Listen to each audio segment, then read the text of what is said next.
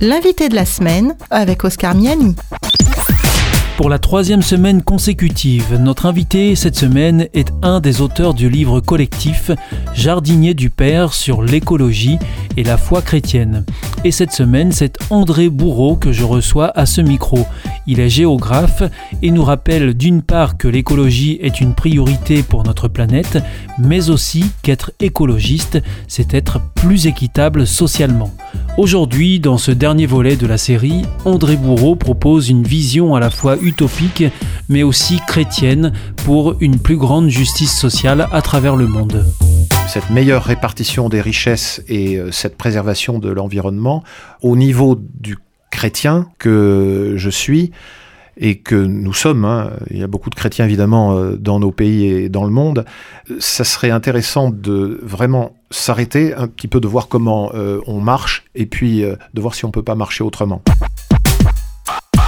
Alors vous, vous, pensez que les chrétiens ont un rôle spécifique à jouer dans ce contexte-là de, l'écologie? Absolument, parce que comme je disais tout à l'heure, euh, dans le christianisme, nous sommes simplement dépositaires euh, de, la vie que le Père nous a donnée.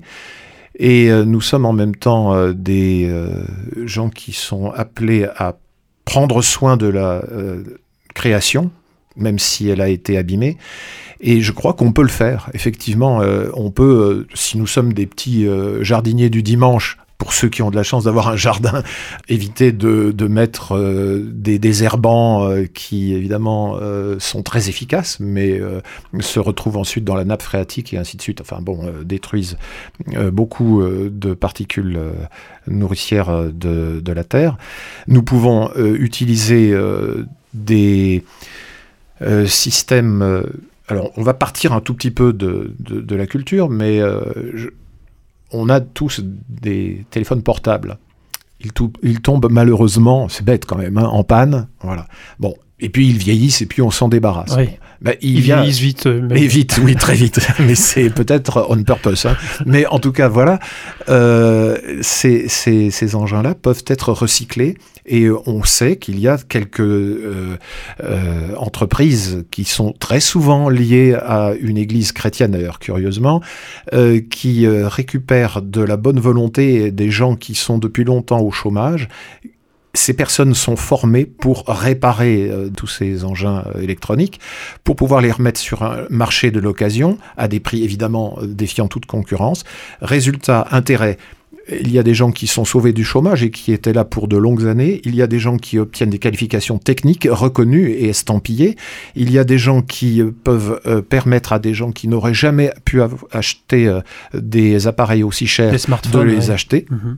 Et puis il y a même, par exemple pour l'Afrique, eh bien des gens qui en Afrique peuvent acheter des ordinateurs pour 70-80 euros, des ordinateurs qui auraient été définitivement broyés dans des pelleteuses X, Y, Z. Enfin voilà. Et euh, il me semble que cette solidarité-là, elle fait aussi partie prenante du christianisme, tout comme la solidarité avec notre biotope, duquel nous dépendons complètement en réalité.